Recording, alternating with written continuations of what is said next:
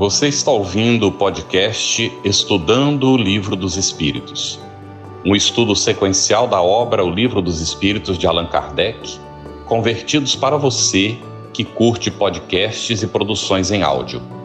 Essa é a nossa forma de transmitir esperança, conhecimento e alegria.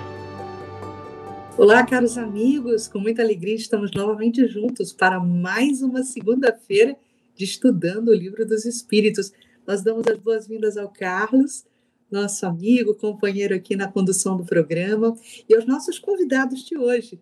Temos a Adriana Paula, coordenadora do ESG, palestrante espírita, terceira vice-presidente da Federação Espírita do Piauí, palestrante, oradora espírita e também é presidente da União Municipal Espírita de Piripiri, lá no Piauí, e diretora do Departamento de Estudos Doutrinários do Centro Espírita Irmã Sheila, também na cidade de Piripiri. E o Cleiton Ramos Ormido, que é trabalhador da área de estudos do Espiritismo, lá da Federação Espírita do Mato Grosso do Sul, onde coordena também o estudo da revista espírita e é facilitador do ESG, ensino à distância, no Centro Espírita Caminheiros de Jesus, no Mato Grosso do Sul. Cleidson e Adriana, queridos amigos, sejam muito bem-vindos. E também queremos agradecer aos nossos parceiros de transmissão. Estamos nessa rede, nesse pool de transmissão desse magnífico conteúdo doutrinário do Livro dos Espíritos e agradecemos muito a todos vocês por esse esforço conjunto de transmissão simultânea dessa live. Carlos, contigo. Saudação fraterna, Cris, ao nosso querido Cleidson, o Mido, a Adriana, a Paula, muito bem-vindos. E a nossa saudação a você que está acompanhando o nosso Estudando o Livro dos Espíritos. Prepare suas perguntas aí relacionadas com o tema. Hoje nós vamos dar continuidade ao estudo da segunda parte do Livro dos Espíritos, capítulo 10, das ocupações e missões dos Espíritos. Vamos às perguntas 564 a 571 e já apresentamos para a Adriana a primeira. E ela já cumprimenta todo mundo e já começa respondendo. 564. Haverá espíritos que se conservem ociosos, que em coisa alguma útil se ocupem? Olá, gente, boa noite, que coisa boa, que alegria estar aqui. Tudo bom, Cris? Coisa boa te rever. Coisa boa, gente. Um prazer conhecer o Cleison, que eu não conhecia. Um abraço, Carlos Campete, muito obrigada pelo convite. Mandar um abraço para todo mundo que está nos acompanhando aí do outro lado da telinha, né? Você está fazendo uma pergunta que é muito interessante, né? Uma pergunta que algumas vezes nós nos fazemos, que é a questão 564. Haverá espíritos que se conservem ociosos, que em coisa alguma útil, né, se ocupem? Ah, né? Assim como nós encarnados, muitas vezes decidimos por não nos ocuparmos com absolutamente nada, da mesma forma os espíritos. Mas esse estado né, de inocupação ou de inércia, ele é temporário. E de acordo com que os espíritos respondem a Allan Kardec, depende do desenvolvimento das suas inteligências, assim como há seres humanos que vivem apenas para si mesmo, há também os espíritos. Afinal de contas, quando nós desencarnamos, nós levamos conosco todas as nossas virtudes e ainda as nossas deficiências. No entanto, os espíritos superiores dizem a Kardec: essa ociosidade, cedo ou tarde, lhes enfaixia, lhes pesa, né?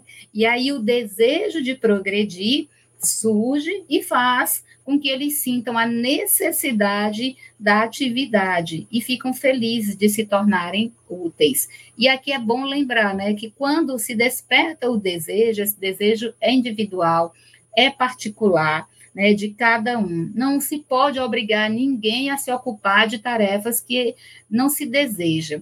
Então, o desejo é muito particular, mas a necessidade não, a necessidade é universal.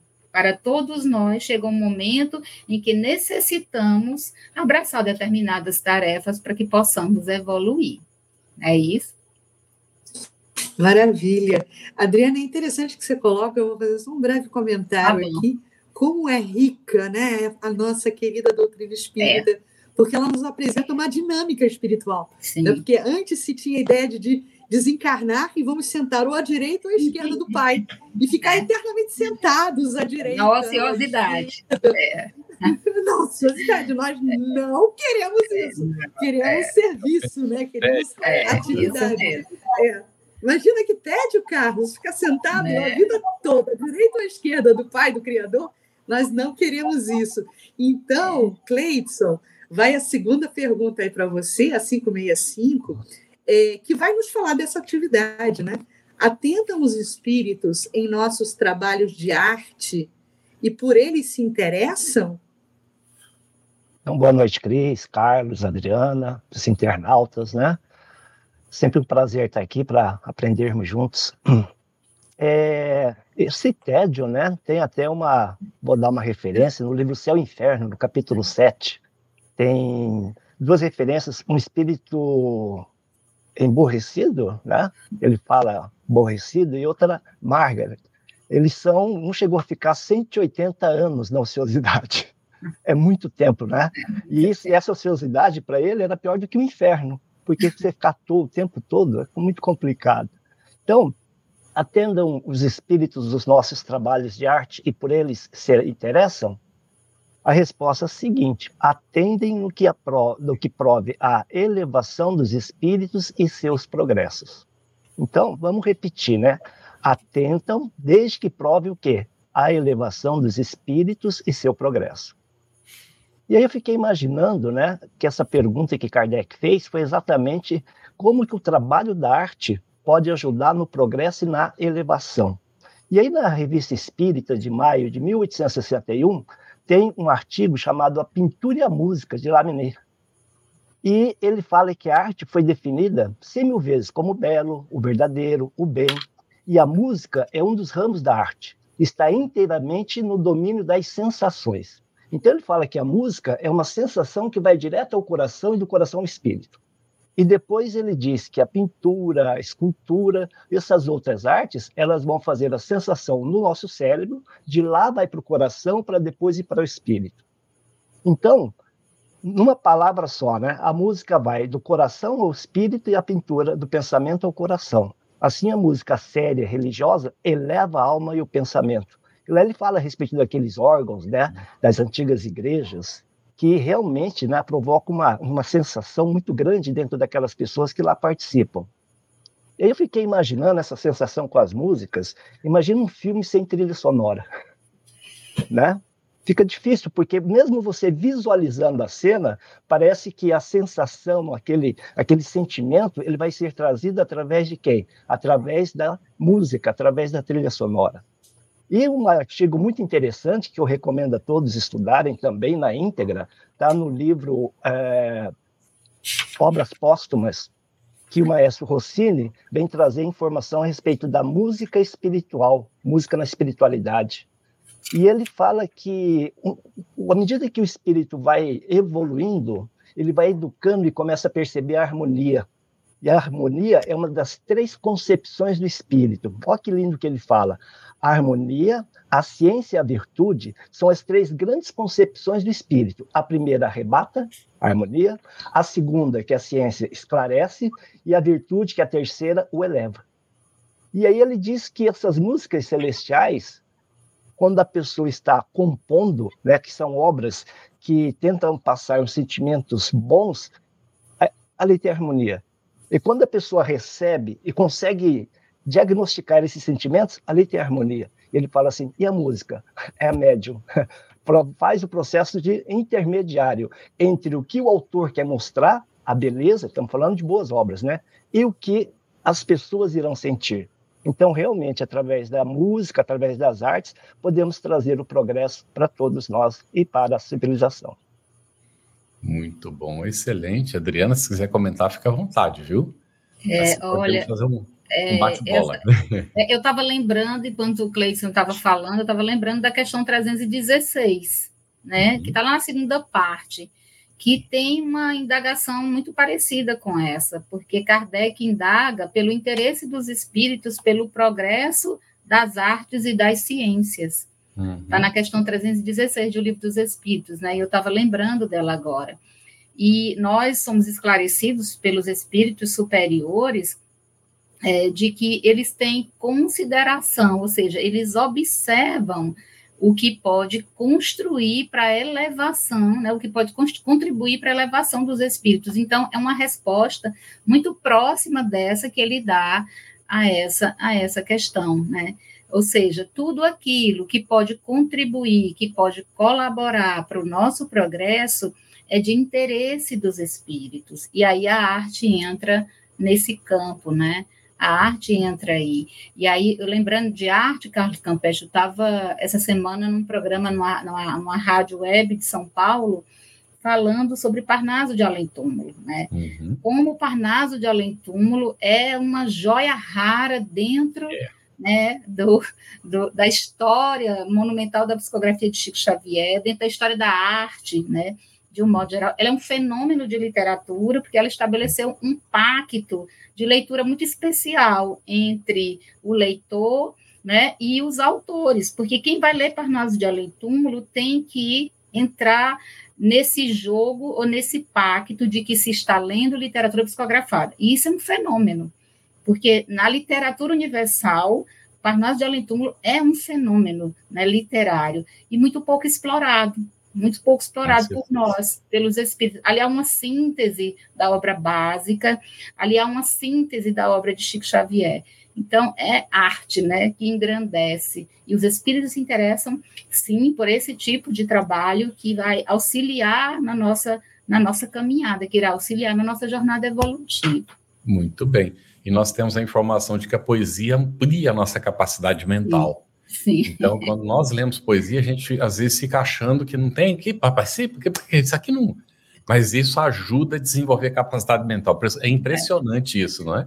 É, então, é. ler Parnaso de Além Túmulo, além de daquela preciosidade, como você está dizendo, que é, ver, é, uma verdadeira joia essa obra, uma né? Joia, é. é nós ainda é, a, a, estamos ganhando porque estamos desenvolvendo nossa capacidade de entendimento, Sim. a capacidade intelectual. Né? Bem, nós, antes de fazer a pergunta para você aqui, Adriana, queria colocar da Marlene Alonso.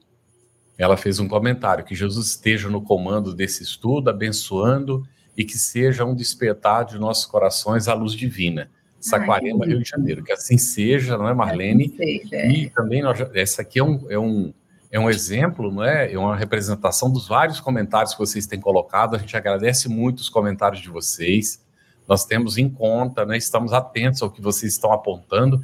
Inclusive, o Carlos Campos fez aqui uma observação que ele tem toda a razão. Ele disse que na descrição saiu as questões 572 e 584. Ah. Nós vamos lá conferir, a técnica já conferiu também. E houve um engano ali. Nós pedimos que nos desculpem, por favor, e ajustem, porque de fato hoje nós estamos com as questões 564 a 571 e não vamos chegar na 572, nós vamos começar na semana que vem, só que só é. vamos até 579, não vamos chegar nem a 584 ainda, tá bem? Uhum. Então, é, vamos agora, né, a, a pergunta aqui que está preparada para você, que é a 566, não é? Um espírito que haja cultivado na Terra uma especialidade artística, que tenha sido, por exemplo, pintor ou arquiteto, se interessa de preferência pelos trabalhos que constituam objeto de sua predileção durante a vida? Essa pergunta ela é interessante, né? E a resposta dela é longa. E ela é interessante por quê? Porque ela revela o nosso apego, né? É, é, o nosso, revela um pouco do nosso apego, né? Porque Kardec, ele se dá conta de que nós nos apegamos, inclusive àquilo que produzimos e que deixamos aqui na Terra depois da nossa partida. Então, o que, que, ele, que, que ele, ele indaga, né? Se a gente tem uma, é, uma, uma, preferência, né? Se se interessa de preferência por aqueles trabalhos que nós deixamos quando ainda encarnados. E o que, que eles respondem? Ora, muito interessante quando ele diz logo na primeira frase: tudo se confunde num objetivo geral. Que objetivo geral é esse? De que objetivo ele está falando? da caminhada evolutiva, né, do nosso processo de aperfeiçoamento, da perfeição. Por quê? Porque ele diz aqui: se for um bom espírito, se for um espírito bom, esses trabalhos o interessarão na medida do ensejo em que lhe proporcionem de auxiliar as almas se elevarem para Deus. Ou seja, se for um espírito bom, ele irá se ocupar daquilo que ajuda outros espíritos a evoluírem.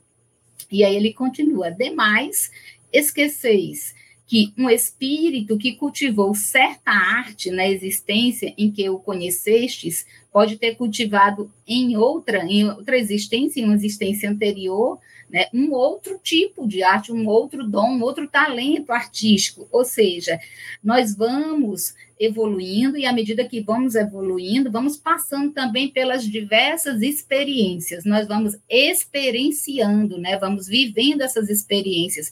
Então a gente pode até ter se especializado em determinada arte ter, e, e, caminhado para outra. Eu tenho a impressão que não me especializei ainda em nenhuma, entendeu, Campeche? Porque eu não sei pintar, eu não sei cantar, entendeu? Estou esperando ainda a minha oportunidade. Eu sempre digo que eu tenho muita, muita inveja de quem canta, né? De quem eu não sei cantar nem no chuveiro. Mas ele fala aqui que a gente vai passando por essas experiências, a gente vai vivenciando essas experiências e vai se especializando. E à medida que se especializa, né, vai mudando, vai passando, né? A gente vai caminhando. É uma caminhada. Então, a gente não se apega exatamente, como ele diz aqui, a uma especialidade artística, aquela da última encarnação. Por quê? Porque a gente está, né, quando a gente evolui, a gente tem visto o progresso, a caminhada evolutiva. Então, não tem esse apego. Né? Esse apego ainda se deve à nossa imperfeição. Né? A gente se apega àquilo que a gente deixou na nossa jornada evolutiva, que são experiências, a gente ainda se apega por conta da imperfeição. Então, ele diz aqui: ainda. Assim, conforme o grau do seu adiantamento, pode suceder que nada seja para ele uma especialidade. Né? É simplesmente uma experiência. É simplesmente uma caminhada, né? É simplesmente mais um aprendizado, mais uma aquisição aí no rosário infinito da nossa da nossa evolução. Então ele explica, notai ainda o seguinte: o que no vosso mundo atrasado, acho interessante isso aqui, o que no vosso mundo atrasado considerais sublime, não passa de infantilidade comparada ao que há em mundos mais adiantados, né? Então, aquilo que muitas vezes a gente acha que a sublimidade da arte para os mundos mais evoluídos não passa de um exercício, de um treinamento. Isso é muito interessante, né? Quando a gente olha sobre essa perspectiva, com esse olhar ampliado que a doutrina espírita nos oferece. Então, ele vai encerrando o texto dizendo assim: Como pretenderíeis que os espíritos que habitam esses mundos, onde, onde existem artes que desconheceis, artes que nós desconhecemos, né? com as quais nós não lidamos ainda, é, admirem o que aos seus olhos correspondem aos trabalhos de colegiais. Né? Aqui ele disse: olha, vocês não saíram nem do jardim da infância ainda, né? Trabalho de colegiais. Por isso, disse eu, atentam no que demonstra o progresso. Ou seja, eles se interessam por aquilo que demonstram progresso, que vão auxiliar no progresso, na caminhada, na jornada né, evolutiva de outros espíritos. Não se apegam àquilo que eles deixaram como experiência para trás. Isso é uma lição muito grande para nós, né, do desapego. É muito importante lembrar disso. Muito bom. Olha, eu vou, antes de passar a pergunta para o Cleiton aqui, vou entregar a Adriana. A Adriana fala dos pendores, da ausência deles, mas temos aqui uma entendedora de poesia, uma entendedora de literatura. Pois é, né? Muito né? boa, professora, mestra, mestra. É, é, muito bom, Adriana. Tá, você está sendo. Você tá caminhando, sendo... a gente está caminhando. a gente está caminhando no aprendizado, Cris. Eu estou tentando buscar e me aprofundar em Parnaso de Além Túmulo já tem um tempinho, né? Isso, então a gente está andando. Muito bom, minha amiga. Cleiton, olha só, sobre essa questão do desapego que a Adriana comentava, né, e que foi a resposta dos espíritos amigos, é, Kardec desdobra né, a, a, a questão aí. Ele busca uma profundidade. Ele fala assim: concebemos que seja assim, ou seja, é característica dos espíritos jamais evoluídos a questão do desapego. Mas, em se tratando de espíritos não tão adiantados, né, e aí ele complementa, Referimos-nos, porém, a espíritos mais vulgares, que ainda se não elevaram acima das ideias terrenas. Como é que fica nesse caso, Cleidson? Cris, é, antes de começar a pergunta, eu poderia dar uma contribuição ali para a resposta da Adriana, Sim. que geralmente, né, a gente vê que os jovens, adolescentes, eles têm aquela mania de, ah, eu sou da área exatas, eu sou da área humanas, eu sou da área biológicas, e é um apego a isso, e eles desprezam as outras ciências, desprezam. Uhum. Eu sempre costumo dizer assim, se permita, né, se permita ter o conhecimento de outras áreas. Às vezes a pessoa fica, não, no espiritismo eu sou da área da religião, não sou da ciência, sou da filosofia. Gente, vamos nos permitir a conhecer tudo. Até como a Adriana falou, o espírito busca a perfeição, né? E na busca da perfeição, ele vai ter que ter conhecimento de tudo. Então, se a gente vê o próprio Jesus fazendo né, as experiências no campo da genética, transformando aqui o planeta para a gente poder receber os espíritos, imagina a grandeza intelectual e saberes de um espírito como Jesus. Então, sempre a gente diz: se permita pelo menos a gente começa com essa proposta de ser aberto, né? Não ser tão fechado e não ser tão egoísta naquilo que a gente gosta, naquilo que a gente sabe. Bom, mas a pergunta agora fala a respeito dos espíritos vulgares, tá? A resposta é bem simples e bem curtinha. Com relação a esses, o caso é diferente. Mais restrito é o ponto de vista de onde observam as coisas. Portanto, admirar o que vos cause admiração.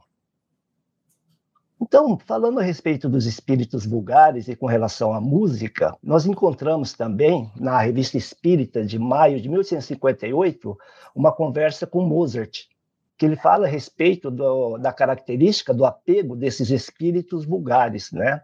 Ele começa falando das músicas celestes. Aludes a vossa música? O que é comparado à música celeste? A harmonia que nada na terra vos pode dar uma ideia como a Adriana falou, né? Parece o primáriozinho.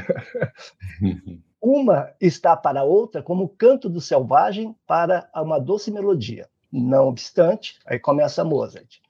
Os espíritos vulgares podem experimentar certo prazer em ouvir vossa música, por lhes não ser dado ainda compreender coisas, outras coisas mais sublimes. A música possui infinitos encantos para o espírito, por terem eles elevados desenvolvimentos para a qualidade sensitiva. Então, se nós olharmos a música, né, a, a música fisicamente ela é uma onda mecânica. Então, ela produz vibração no ar. E essas vibrações chegam no nosso, nosso tímpano e também chegam nos nossos centros de força. Por isso que a gente vê o pessoal do Oriente né, fazendo mantra, sons repetitivos, né, que dão determinadas situações de tranquilidade ou não para eles. Então, quando nós estamos imersos na música, estamos imersos em vibrações. Toda a atmosfera ao nosso redor está vibrando, o ar está vibrando. E aí, Emmanuel, no livro Roteiro, no capítulo 26, no título chamado Afinidade, nos chama atenção. O homem permanece envolto em um largo oceano de pensamentos nutrindo-se de substância mental em grande proporção. Toda criatura absorve, sem perceber, influências alheias no recurso imponderável que lhe equilibra a existência. Somos afetados por todas as vibrações que nos circulam. E aí eu fico olhando, né? É, às vezes criança cantando música com uma linguagem, né? Não tão boa, com uma linguagem meio estranha para um jovem, dança com movimentos sensuais, olhando os artistas que eles tanto admiram, tentando repetir, tentando imitar. Então a gente fica imaginando essa, essas pessoas crescendo ou nessas casas com todas essas energias, essas vibrações, quantas ideoplastias, né? quantas coisas não são plasmadas, não são formadas nas casas, nesses lugares. E aí nós vamos ver que a companhia, de repente, que nós estamos chamando para o nosso lar, não seria aquela companhia que nós gostaríamos. Seria um ambiente bem diferente se nós estivéssemos, por exemplo, fazendo o evangelho no lar, com certeza. Né? Então, é, esses espíritos, infelizmente, ainda ficam é, se intoxicando nessas músicas, mas, como disse, tudo é temporário, porque a lei de progresso vem para todos. Muito bem. Aí a gente, a gente observa né, que a música pode elevar, como também pode. Né? Exatamente. Né? E, e, ela pode fazer desenvolver, como também pode fazer, não é? Se de alguma maneira anquilosar, não é? a experiências que se faz com as plantas da influência da música. E também nos animais, na produção de leite, por exemplo, para a vaca. Né? Há várias experiências que evidenciam, vivemos nesse mar de vibrações mesmo. E aqui o Fábio Marques ele fez um comentário, vamos colocar aqui, olha. Ele disse: muito legal esse comentário sobre a música. Faço parte de um coral de casa espírita em Brasília e quando estamos cantando, nos sentimos envolvidos naquelas vibrações elevadas, não é? E ele continua: não apenas no palco, mas também a cada momento em que estamos ensaiando, seja em casa, com toda a família ou em outros lugares envolvendo todos que estão conosco. Nós temos o hábito, às vezes, quando sentimos que o ambiente está um pouquinho turvo, né, um pouco assim conturbado espiritualmente, que a gente então começa a cantar, cantar músicas elevadas, músicas espíritas, músicas às vezes evangélicas, que são assim muito é muito boas, não é? E saímos cantando e andando pelo ambiente, cantando. Vai mudando o clima. A gente percebe, com a mediunidade da gente, a gente percebe não é que vai melhorando. Agora imagina que não faz o rádio ligado o dia inteiro em casa, entrando música de dor de cotovelo, de reclamação e essa coisa toda, gente. Então, a gente precisa não é, ir assumindo a nossa responsabilidade em relação a isso. Mas aqui, vou fazer uma pergunta para você, Adriana, que é da. Vou trocando aqui então, da Giane Lima. Ela fez referência a 565. Quando você sente vontade de aprender a tocar piano, já na fase adulta, e sente emoção ao ouvir Mozart e Beethoven, seria influência de um espírito? Foi um aprendizado adquirido em vidas passadas?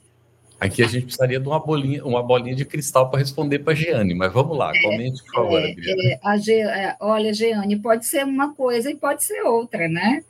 Você pode estar sendo influenciada por um amigo espiritual, né, ligado a você, ligado à música, mas isso também pode ser um aprendizado que você iniciou em uma vida anterior, ou mesmo no mundo espiritual, né? Porque nós sabemos que nós não ficamos, quando desejamos, não ficamos inertes lá no mundo espiritual. Eu, eu a, Cris falando da inércia, de que seria muito chato, um paraíso, né, sem absolutamente nenhuma atividade, né, e a gente, a gente consegue comprovar através, por exemplo, dos romances de André Luiz, que a vida ela é dinâmica o tempo inteiro no mundo espiritual. Então você pode muito bem ter adquirido começado essa experiência pelo mundo espiritual, ou ter iniciado isso em uma outra encarnação, ou ainda ter alguém né, ao seu lado que gosta da música, que gosta do piano e está por ali te influenciando nesse sentido positivamente. Você estava falando do tédio, Cris, do, do, da vida né, eterna, daquele céu, daquele que a gente desenhou durante muito tempo. E eu lembro que quando eu tinha mais ou menos uns oito anos de idade, eu saí de uma missa domingueira com minha mãe e falei para ela que se o paraíso fosse um monte de anjinho tocando trombeta o tempo todo, sem eu fazer nada, eu não queria ir para o céu. né? E eu lembro que ela brigou muito comigo, que ela é muito católica, né? Eu falei, não quero ir para o céu, não quero ir para esse céu, eu detesto trombeta, eu não gosto de trombeta, né? Então, é, essa coisa, né, do, do entediante, possivelmente a gente adquiriu outros aprendizados, no, possível não, certamente no mundo espiritual. Então, se não é um amigo seu te inspirando, é um aprendizado que você iniciou, que você teve numa vida anterior, né? Com certeza.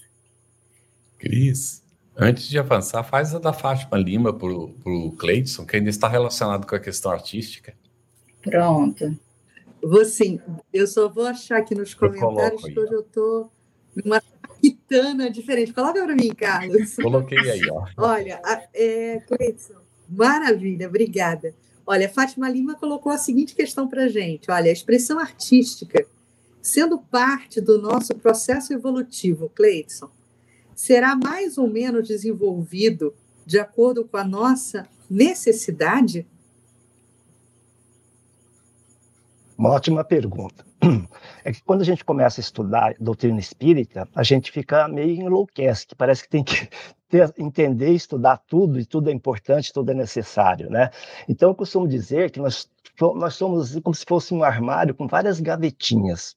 E cada reencarnação, a gente desenvolve uma dessas gavetinhas, porque para chegar à perfeição, o processo é muito longo. Então, se de repente, numa, numa reencarnação, eu já venho desde um planejamento espiritual, né? com a necessidade de desenvolver essa parte da, da habilidades artísticas ou habilidades com instrumentos, com certeza eu terei auxílio para isso e irei desenvolver nessa reencarnação. Outras vezes eu venho para desenvolver outras habilidades, né? E às vezes não tem nada a ver com essa parte da área ou da parte da, da arte. Porém, com certeza todos nós vamos passar, como diz a Adriana, por todos os caminhos do processo evolutivo. Vamos ter que ter o pleno conhecimento, até repetindo o que Rossini disse, né? Que faz parte de uma aquisição do espírito, essa harmonia que vai, vai elaborar para a contemplação. Então, nós faríamos a contemplação pelo estudo, o conhecimento e pelas virtudes e elevação. Tá? Muito bom. É, e é interessante que, às vezes, a gente já desenvolveu alguma capacidade que na encarnação atual vem um pouco embotada, a gente não desenvolve nessa, para poder, inclusive, desenvolver outras áreas, né? Porque Exatamente. nós precisamos desenvolver todas as áreas, né? Uhum. É, voltando àquele exemplo, geralmente a pessoa que gosta de exatas, ele só estuda exatas, quer dizer, que hora que ele vai desenvolver outras habilidades. Então, uma hora ele vai vir travado na área de exatas, exatamente, que é para poder desenvolver outras áreas. Porque a verdadeira vida nossa é na vida né, espiritual. Aqui a gente está passando por experiências, né? Muito bom. A Patrícia fez um comentário interessante antes de eu passar para a próxima pergunta aqui, né, Cris? Meu Deus, se aqui na Terra tem algumas músicas que nos emocionam e nos tocam a alma, no mundo espiritual temos, temos as mais belas melodias. Não consigo mensurar tamanha emoção quando ouvir essas melodias, é verdade, né? André Luiz faz um comentário breve Sim. a respeito do assunto e a gente já fica cheio de é, ali, querendo, Carlos, né? É, Carlos, é nesse, nesse, nesse artigo né, do, do Obras Póstumas do maestro Rossini, ele fala o seguinte: vocês não podem, não podem entender porque eles estão vibrando no éter. Olha só. Uhum. E enquanto estiverem com essa roupagem, dificilmente conseguirão ver essas melodias. Ele fala assim: eu consegui pegar centelhas do fogo sagrado na música. Consegui pegar centelhas. Uhum. que isso aí está escrito no livro da natureza, toda essa harmonia divina. Isso. Sim. Maravilha, gente. Agora, aqui para você, é Adriana, 567. Costumam os espíritos imiscuir-se em nossos prazeres e ocupações? É, gente, olha, será que os espíritos eles se envolvem, né? Eles participam, né, das nossas ocupações, dos nossos prazeres diários?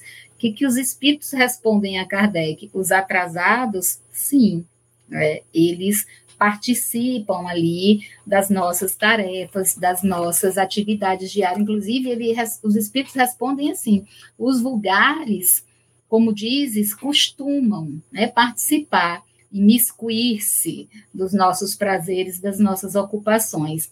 Esses nos rodeiam constantemente e com frequência tomam parte muito ativa no que fazeis, de conformidade com suas naturezas. Nós vivemos mergulhado em um oceano de espíritos, né? Porque nós vivemos como peixes dentro de um oceano. O mundo espiritual nos cerca. Nós que muitas vezes não temos uma percepção ainda muito exata dessa, dessa dimensão espiritual.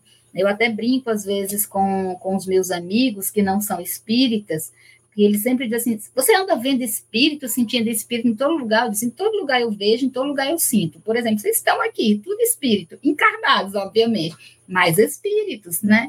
Então, a gente tem que, que perceber que aqueles que se ocupam ainda das nossas vidas cotidianas, dos nossos afazeres diários, são espíritos que ainda não despertaram para outras dimensões da vida espiritual.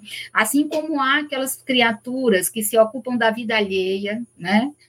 Que estão por ali o dia inteiro perturbando, se infiltrando na vida alheia. Há também, da mesma forma, os espíritos, eles estão ali por toda parte.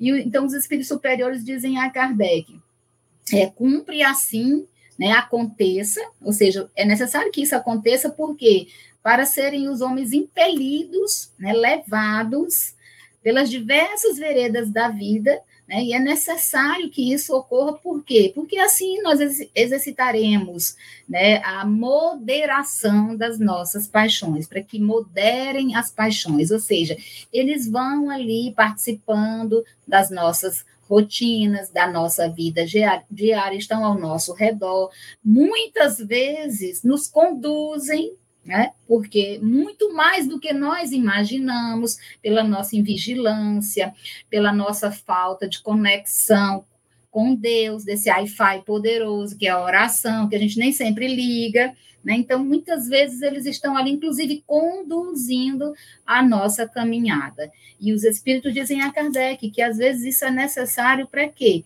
Para que a gente possa ir se exercitando e moderando as nossas paixões. E é interessante que nessa pergunta aí tem um comentário de Allan Kardec, né? Logo abaixo. Tem um comentário de Allan Kardec. E ele diz assim: com as coisas deste mundo, os espíritos se ocupam conformemente o grau de elevação ou inferioridade em que se ache. Ou seja, eles vão se ocupar das nossas tarefas, do nosso cotidiano, pela sintonia.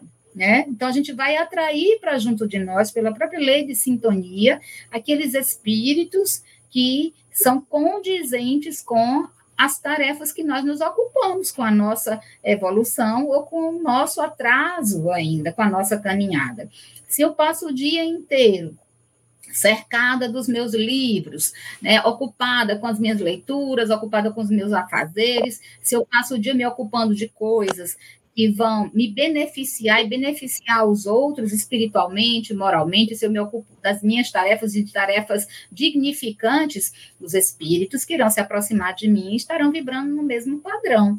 Mas se eu resolvo passar o dia fofocando, falando mal de alguém, fazendo maledicência, vendo vídeos muito agressivos na internet, indo em busca né, de sites não muito recomendáveis, fazendo leituras não muito dignificantes, ouvindo músicas né, que também não me dignificam, os espíritos que estarão comigo também vibrarão né, nesse mesmo padrão.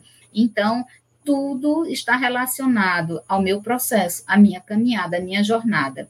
Né? Os espíritos não nos atacam, né? Que a gente, a gente ouve muito isso dentro do movimento espírita. Estou sofrendo um ataque espiritual. Os espíritos não nos atacam. Eles chegam, se aproximam, porque nós os convidamos através das nossas vibrações. E as nossas vibrações se estabelecem, né, Carlos, Cris é, e Cleiton, se estabelecem a partir de pensamentos, sentimentos e ações os nossos hábitos cotidianos vão criando essa rede de conexão com os espíritos que estão ao nosso redor. E é bom lembrar disso, né? É bom lembrar. É importantíssimo lembrar disso. A gente fala isso é. o tempo todo aqui, né, Carlos? Dessa questão da sintonia, desse conluio, né? Uma Sim. parceria mental, né? É. E a gente é. até brinca, né? Que, em determinados casos, e na maioria deles, não são obsessores, são nossos assessores, que estão ali nos auxiliando na nossa gestação mental direitinho. Mas, é, para a gente pular aqui de assunto, Carlos, tem dois comentários é, que eu acho, considerei importante aqui. É, na verdade, são comentários, né? Nossos irmãos estão ali é, acompanhando né, as colaborações aí de Adriana e também é, colocando aqui, olha, tem uma, uma, uma mãe que fala que o filho de 14 anos, a Rosilene Barbosa, meu filho com 14 anos me pediu um violão. E eu fiquei surpresa por, pois essa geração só quer saber de celular, e é verdade. Hoje ele não só sabe tocar violão, como toca guitarra também, cavaquinho e gaita. Ele aprendeu sozinho. É interessante, né? Esse testemunho olha da, aí, olha a da evidência da reencarnação aí, ó. É. Exatamente. Muito interessante, muito interessante. Mas agora, Cleiton, a gente vai pular de assunto aqui. Vamos, vamos para outra vertente desse assunto. Os espíritos uh, que têm missões a cumprir, as cumprem na erraticidade ou as cumprem de forma encarnados? É, agora vai começar a falar de missão, né, Cris? Antes ele estava falando das ocupações, né? Então ele começa a citar a missão aqui. É, e pergunta a ele né, se a missão cumpre na erraticidade ou encarnados. E a resposta é bem pequena e bem simples. E diz o seguinte: podem tê-la num e no outro estado. Para os espíritos errantes, é uma grande ocupação. E aí, é, para deixar assim uma para quem está começando na doutrina espírita agora, né, está começando seus estudos, é bom a gente fazer duas explicações a respeito dessa pergunta. Por quê? Porque na questão 569, ele vai perguntar especificamente a respeito dos espíritos desencarnados. Na questão 573, ele vai perguntar especificamente a missão dos encarnados. Então, ele vai abrir mais, mais à frente isso aí. Então, primeiro, espíritos errantes. A gente não pode confundir achando que são espíritos inferiores. Espíritos errantes são espíritos que estão na erraticidade, ou seja, estão no plano espiritual. Né? E nós sabemos que estar no plano é, na erraticidade não é sinal de inferioridade dos espíritos. Há espíritos errantes de todos os graus. E lá na questão 226, ele fala que só não é errante o espírito puro, que já chegaram à perfeição esses se encontram no seu estado definitivo. Eu lembro quando eu comecei a estudar espiritismo, espíritos errantes, errantes, a gente confunde, acha que é espírito errando o tempo todo. Não é, é que estão na erraticidade. E outra confusão que a gente tem é com missão. A gente acha que temos grandes missionários, né? Um São Francisco de Assis, um Chico Xavier, né? Então acho que a gente acha que missão é para grandes trabalhadores, espíritos evoluídos. Só que nós vamos ver, à medida que vamos estudando essa parte das missões, que as coisas simples, como a própria paternidade, maternidade, é uma missão. Né? E José Herculano Pires criou um termo, né? Nós somos seres interexistenciais. Quer dizer, nós estamos na erraticidade, ora estamos encarnados, e uma coisa que às vezes a gente não se dá conta é que durante a noite a gente deixa o nosso corpo, né, nossa vestimenta aqui na Terra, e podemos sair fazendo né, as nossas visitas na erraticidade.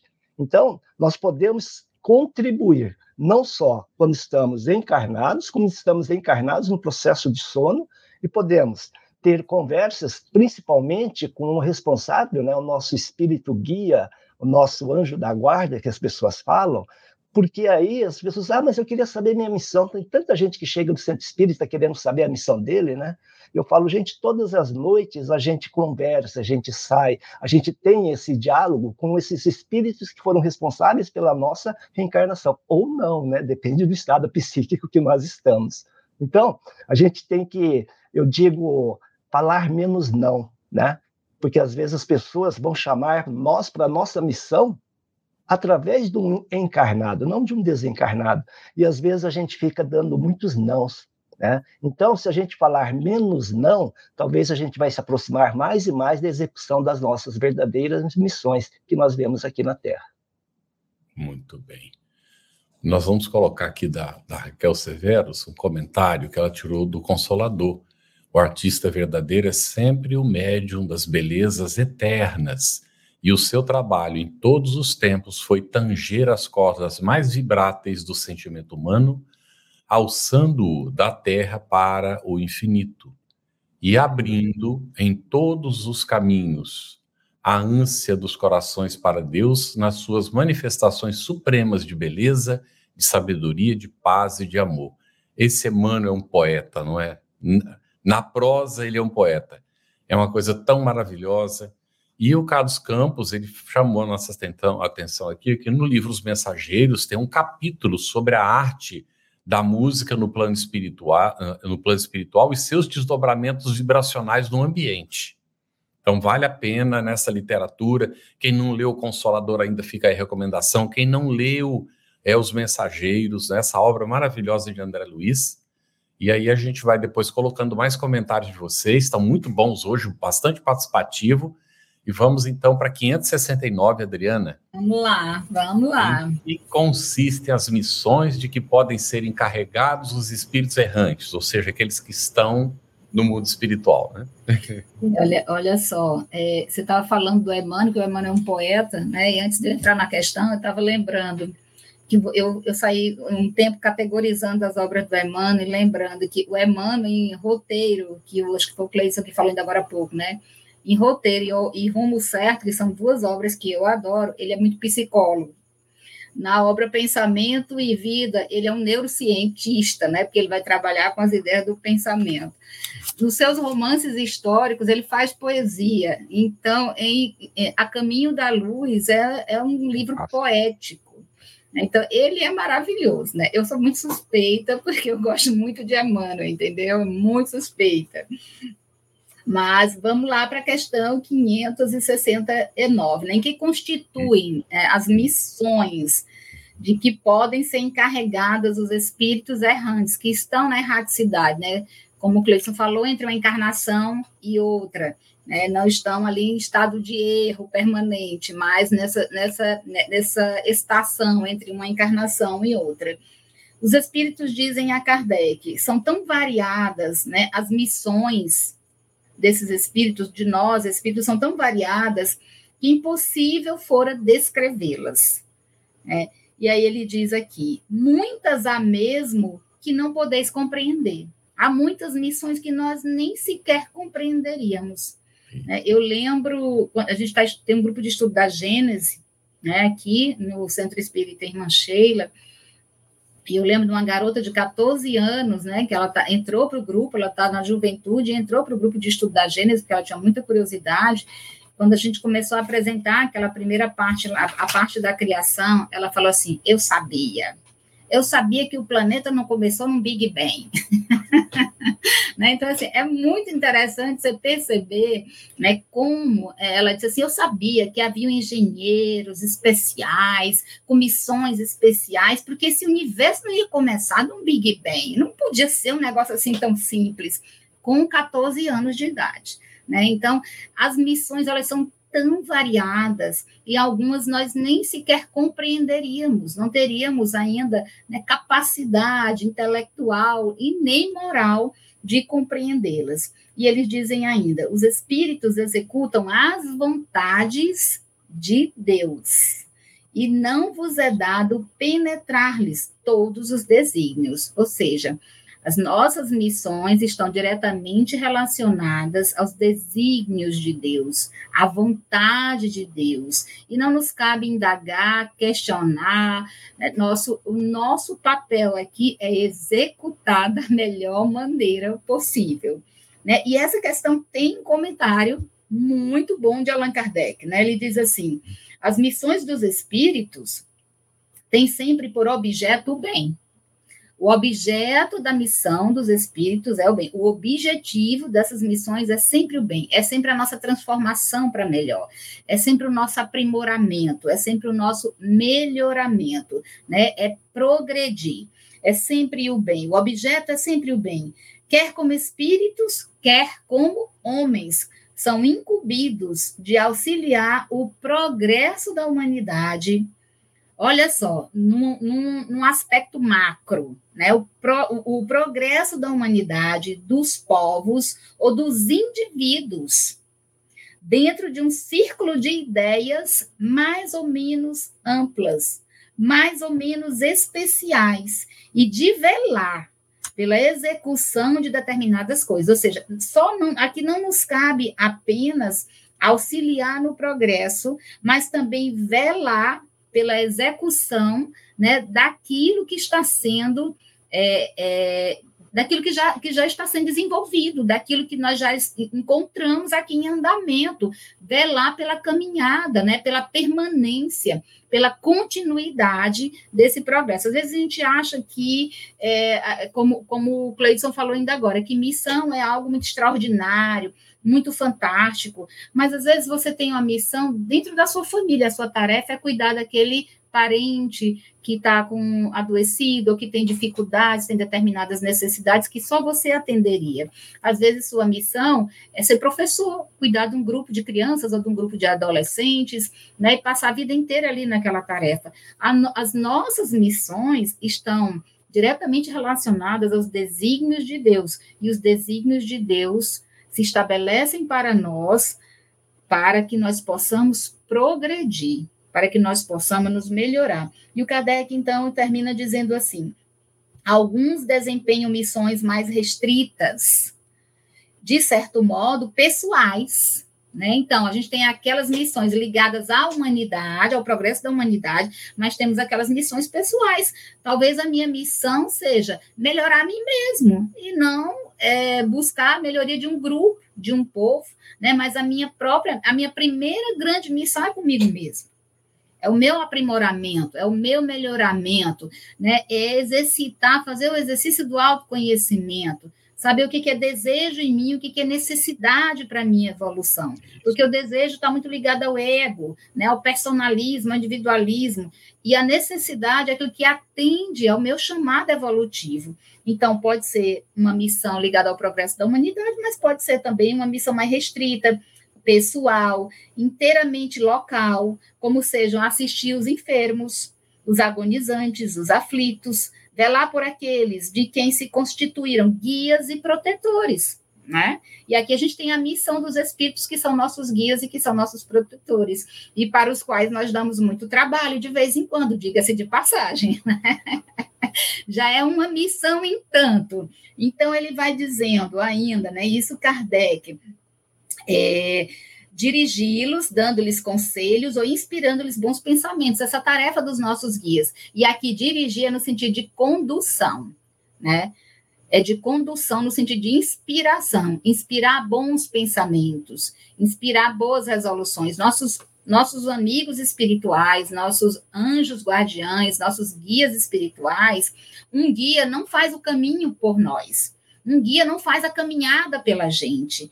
Um guia ele vai te mostrando o caminho e você vai andando. E às vezes você de teimoso diz: "Não, não vou por aí não, vou pegar um atalho". E aí se perde, né? Mas o guia está ali, orientando, inspirando. Isso também é missão. Nossos pais são nossos guias. Nossos professores são nossos guias. Os amigos que nos amam verdadeiramente também são nossos guias. Então, nós temos essas missões e Kardec diz: eles vão nos inspirando aí bons pensamentos, pode dizer-se que há tantos gêneros de missões quantas espécies de interesses a resguardar, assim no mundo físico como no moral. O espírito se adianta conforme a maneira por que desempenha a sua tarefa. Ou seja, olha coisa importante, não é a tarefa em si, é o modo como nós desempenhamos a tarefa. Porque eu posso ir para a casa espírita todo dia, ou para o meu trabalho, todo dia reclamando, me queixando, me maldizendo. Eu posso ir na casa espírita só bater o ponto, porque eu tenho muito medo do umbral. Então, eu vou lá, bato o ponto na minha tarefa e volto para casa. Eu transferi o medo do inferno para o medo do umbral. E aí vou lá bater o ponto, né? Porque eu preciso realizar aquela tarefa, mas não vou com amor, não vou com boa vontade. A mesma coisa acontece no meu trabalho, a mesma coisa acontece quando eu preciso cuidar da minha avó, eu preciso cuidar daquela minha tia, eu preciso dar assistência para uma amiga que está doente. Se não for com amor, com boa vontade, porque a gente se adianta, não é pela, pela magnitude da missão, da tarefa, é pelo modo como nós executamos. Isso é muito interessante. Eu até grifei isso assim várias vezes com várias cores, peguei um post-it no meu livro dos Espíritos para eu lembrar disso, entendeu? É o modo, Cris, é o modo, né? Como a gente realiza.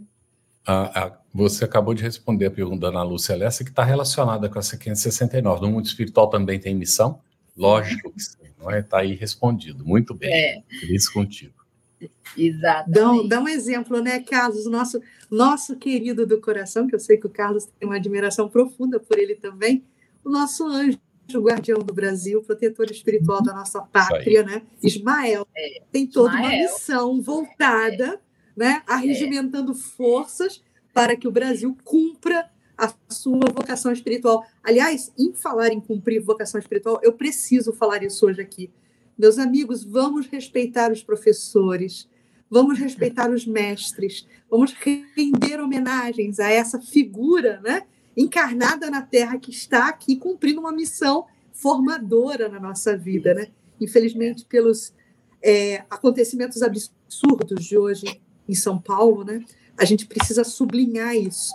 Salvem os professores e vamos revitalizar o respeito que eles merecem. Muito importante é. isso. É, falando sobre os. Uhum, pois não. Ah, eu lembrei quando a Adriana estava falando do livro Voltei. Sim né, Sim, irmão Jacob, que quando eles estão se encaminhando para voltar para o plano espiritual, quando eles vão se reencontrar, né, todo mundo do mal, todo mundo passando mal, todo mundo cansado, aí chega uma figura volitando, cheia de outros ao redor, numa alegria, e foram ver, era uma professora, né, a professorinha que cuidava das crianças, que chegou com certeza com a sua missão toda, né, preparada de um sucesso enorme, do jeito que ela chegou, e os outros, né? Todo mundo muito mal ali, ainda tentando restabelecer a energia, né? E seguramente é isso, ninguém não, sabia tô... o nome dela por aí. Eram só os alunos Exatamente. que conheciam ela. Exatamente. É porque diante dessas modernidades, né, meus amigos, diante dessas modernidades, é. eu acho que alguns valores não podem se perder. E o não, respeito pelo professor é algo que precisa ser sedimentado cada vez mais, não pode se diluir ao longo do tempo, né? Então é muito importante tudo isso. É, Cleiton, vamos seguir aqui ainda na, nas questões atinentes da, da, do nosso colóquio de hoje, do nosso colóquio de hoje à noite. É, os espíritos percebem sempre, esses que cumprem missão, né? Os desígnios que lhes compete executar? Resposta também bem simples, é, uhum. bem curtinha, não. Muitos há que são instrumentos cegos, outros, porém, sabem muito bem com que fim atuam. Isso não tem como não lembrar da questão 540, né? Uhum. Onde ele, ele fala exatamente que aqueles, daqueles seres ainda em formação, que através deles começam a subir ilhas, começam a subir corais, né? Eles, sem saberem, são instrumentos de Deus na execução do seu uhum. trabalho. E aí continua que, então, esses animais de infinita, ínfima ordem executam essas obras, provendo suas necessidades, sem suspeitarem que são instrumentos de Deus. Pois bem, desse modo, os espíritos mais atrasados oferecem, né, desculpe, deixa eu pegar aqui o meu, o meu espíritos atrasados oferecem utilidade ao conjunto, enquanto se ensaiam para a vida antes que tenha plena consciência de seus atos. Então, esses é o que estão trabalhando de uma forma cegamente. E também eu trouxe para ilustrar uma passagem que está lá no livro Libertação, no capítulo 4, quando André Luiz vai numa zona meio pesada, densa, né? e começa a ter algumas eh, explicações do guia que estava com ele. Ele dizia o seguinte: que não cumpre que dolorosa penitência regenerativa pode ser considerada inteligência subhumana. Milhares de criaturas utilizadas nos serviços mais rudes da natureza movimentam-se nestes sítios em posição infraterrestre. Quer dizer, são esses que fazem sem o saberem, né? A ignorância, por hora, não lhes confere a glória da responsabilidade. Em desenvolvimento de tendências dignas, são candidatos à humanidade que conhecemos na crosta. Situam-se entre o raciocínio fragmentário do macacoide e o simples homem primata da floresta. Então, nós sabemos que temos vários espíritas auxiliando na natureza, auxiliando né, no raciocínio, auxiliando não só a parte intelectual, como a parte moral. E é claro, aqueles espíritos mais esclarecidos o fazem com conhecimento de causa. E esses espíritos são sempre colocados sobre a responsabilidade de outros espíritos adiantados que vão coordenando o trabalho. E aí a gente vê, né, como é, é muito trabalho na casa do Pai, né, para todos. Né? Você não vê nenhum ser, a não ser aqueles que ainda estão perdidos, né, na consciência, estão ainda respeitando o seu livre-arbítrio na ociosidade, né, não querendo fazer nada, são respeitados. Mas como Kardec, uma resposta lá, por tempo que? Determinado, uma hora vai ter que acabar isso, né? porque a lei do progresso atua para todos. Para todos. Muito bem. E agora, Adriana, 571. Kardec tinha que fazer essa pergunta, né? Só os espíritos elevados desempenham missões? Tá fechado o microfone, Adriana. Pronto, deixa eu ligar aqui o microfone. Essa pergunta é interessante, né? Por quê? Ele indaga aí se só os espíritos elevados cumprem missões, né? Se só há espíritos é, cumprindo missões, aqueles que já adquiriram um determinado patamar evolutivo. Olha, a importância da missão, responde os espíritos a Kardec, ela é proporcional à nossa capacidade. Aí eu lembrei da parábola dos talentos. Ela é proporcional à nossa capacidade e há um outro critério não é só a nossa capacidade, mas também a oração, que é o que? A conexão do Espírito com Deus. Né? É essa, essa nossa relação com o Pai. Né? Eu costumo dizer que a gente precisa ligar o Wi-Fi da oração o dia inteiro, né? Tem que passar com ele, a gente não liga, né? Os dados móveis o tempo todo, a internet, para onde anda. Então, o Wi-Fi da oração tem que estar ligado o tempo inteiro. Então, a missão, ela é proporcional à nossa capacidade. Né, o talento, aqueles talentos que nós já fomos desenvolvendo. Mas, além disso, ela também é proporcional ao modo como nós nos relacionamos com Deus. Porque, às vezes, a gente tem uma tarefa para desenvolver, tem uma, um trabalho para ser realizado e a gente não consegue dar conta dele porque a gente tem a capacidade, mas esqueceu do alimento que vai nos dar força, substância para poder levar adiante a tarefa, levar adiante a missão, que é justamente a oração. E aí ele diz aqui o estafeta, né? Ou seja, o entregador, né, é, o soldado, a gente poderia até ver assim, que leva um despacho cumpre também uma missão que não é a do general, que é diferente. Né? Então, nós temos, se a gente olhar para tudo, absolutamente tudo, tudo, tudo na, ao nosso redor, responde, como o Cleiton disse ainda agora, a uma tarefa. Outro dia eu estava conversando com uns, uns, jovens aqui no, no, no, Centro Espírita Irmã Sheila e falando para eles: olha, até a semente que você lança na terra, e é uma castanha de caju que você lança na terra, ela tem uma missão, ela tem missão de um dia ser um cajueiro. E ser semente né, é uma tarefa que se deve cumprir pela própria ordem natural das coisas. E romper a semente, romper, sair da semente e se tornar broto, dói. Porque todas as vezes que uma semente ela brota, ela se arrebenta né? Ela está lançada numa cova escura e úmida e ela precisa se arrebentar. É um parto, é um processo doloroso. Em tudo na nossa vida é assim, né? E a, o broto surge e a, a ventania, as pragas podem vir e destruí-lo de uma hora para outra.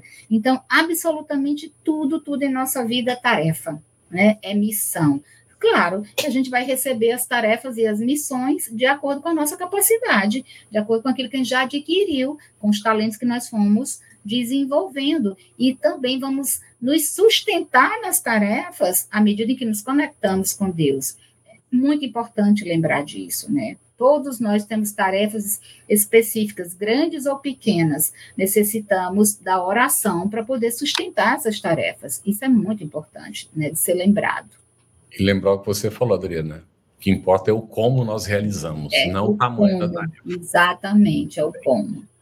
A, aqui, já que a Cris falou do professor, né, várias reações do pessoal, realmente nós precisamos pensar muito, né, valorizar o nosso profissional. Às vezes os pais mesmos não têm uma consciência da importância uhum. do professor, porque ele está ajudando a educar o seu filho. Sim, e aqui é. a Maria Mendonça, ela disse né, que eu gosto muito de música, estou pensando em formar um coral na Casa Espírita. Que maravilha! Todo, todo apoio, acho lindo, adoro música. É maravilhoso, nossa, também já participei de coral na FEB, é, né? é uma coisa muito gostosa. É bom. E aqui o, o, Ivo fez um comentário também, Cris, olha, boa noite, maratonei e hoje estou assistindo ao vivo o Livro dos Espíritos, estudado com, estuda, estudado com vocês, parece é. outro livro. Detalhes que sozinho nunca tinha percebido, agora passo a entender. Está agradecendo. Bom. Que bom, então, né?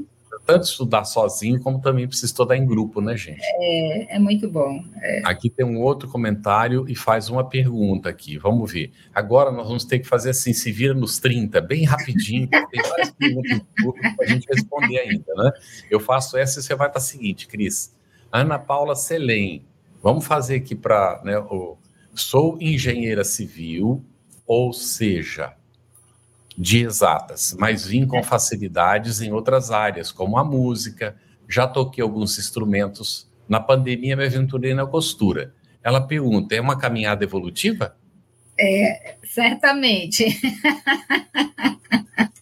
Com certeza, viu, Ana Paula? Aquilo que eu disse, se permita, né? Se é, permita, é, se joga, se lança, vai, entendeu? É. Vamos aprender de tudo, que na né, próxima né, encarnação vai ser mais fácil. Isso. Olha, principalmente se for uma costura com finalidade caritativa. É, melhor ainda. Mas melhor ainda, né? Melhor ainda. Vamos lá.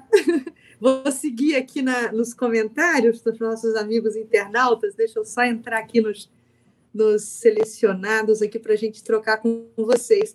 É, vou, vou, lá para o final, para Ângela Sancho, Cleiton.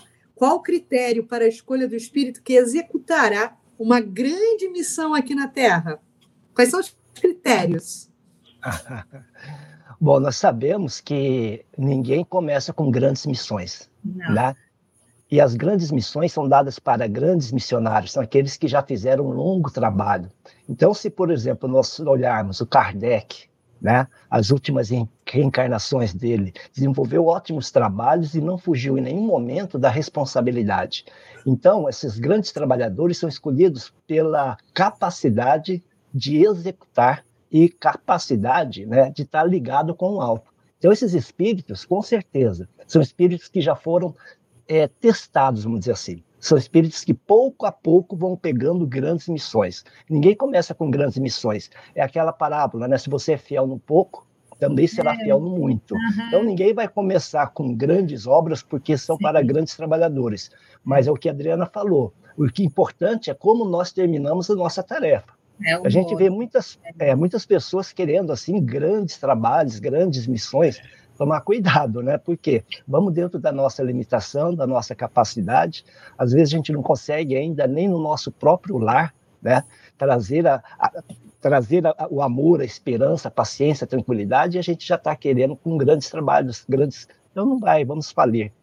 Tem um livro, Os Mensageiros, que os primeiros capítulos são das falências espirituais. É muito legal estudar os primeiros capítulos, que a falência espiritual são aqueles espíritos que tiveram a oportunidade no seu planejamento de fazerem suas, né, planejarem suas missões e infelizmente eles não deram conta. Então, os primeiros capítulos do livro Os Mensageiros, e eu chamo a atenção aí para a pessoa que fez essa pergunta, principalmente no capítulo 7, A Queda de Otávio. Ele se preparou 30 anos, 30 anos para fazer a missão dele. Chegando aqui, começou a dar tudo errado. E uma coisa que a gente chama atenção é que os próprios professores dele do nosso lar viriam na casa dele para auxiliar ele na sua missão. Só que eles viriam como filhos da segunda mulher do pai. E quando ele teve oportunidade, pôs para fora. Então a gente nunca sabe quem está batendo na nossa porta. A gente nunca sabe quem está chegando no nosso lar, porque a gente vê tudo muito pequeno nessa dimensão. Então ele chegou e falou assim: o que, que eu vou querer com esses filhos da, né, da, da esposa do meu pai? Não tem, não tem sangue meu. Só que ele jogou na rua aqueles que iriam ajudá-lo a fazer a sua missão espiritual, que eram seus professores em nosso lar. Então a gente tem que ficar muito aberto às oportunidades que a vida dá. Lembrando que essas pessoas que entram na nossa vida, de repente, são aquelas pessoas que são responsáveis pelo nosso equilíbrio, para nossas responsabilidades futuras e para que nós possamos realmente dar conta da nossa missão. Muita oração, como diz Adriano. Muito bem. A Sônia Cano Montebello, Raquel, coloca: os espíritos errantes podem fazer pesquisas que poderão ajudar os encarnados. Me lembrei de voltei de novo Irmão Jacó com a filha indo visitar Thomas Alva Edison, que estava muito ocupado e que só iria recebê-lo durante 15 minutos, porque continuava no mundo espiritual pesquisando. É. Não é isso? Vamos é isso. para outra, Cris. Eu acho que essa aí está respondida, né?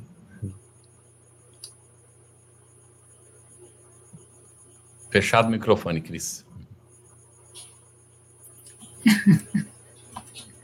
Hoje eu estou com duas mãos esquerdas aqui. Estou me virando nos 30 nesse tablet doido aqui. É, os espíritos podem ter. Ah, essa questão da Andréia Mota é uma questão atinente até outros capítulos já estudados, Andréia. Mas o Cleiton vai responder isso rapidinho. É o Cleiton, não, a Adriana agora. A Adriana vai responder isso rapidinho para você. É, podem interferir nas nossas atitudes e ações, né? Que ela, ela é, escutou as nossas colocações hoje ao longo do estudo. Então, como é que fica, Adriana, a nossa questão do livre-arbítrio? É, então, eles, a gente até comentou isso mais cedo, né? Falando que a gente, pelas nossas vibrações, pelas nossas condutas, pensamentos, sentimentos, a gente acaba atraindo esses espíritos para nossa convivência. E eles vão interferindo em nossas ações e atitudes na medida que nós vamos permitindo. Né? Somos nós que permitimos. E aí é onde está o livre-arbítrio. Né? Nós, nós, permitimos, com as nossas é, escolhas, com as nossas é, atitudes, com os nossos comportamentos, com os nossos pensamentos e com os nossos sentimentos, né? Somos nós quem permitimos. Muito bem. Um comentário da Giane Lima. A missão da nossa querida FEB é linda, divulgar a doutrina espírita para todos nós no planeta. Gratidão imensa.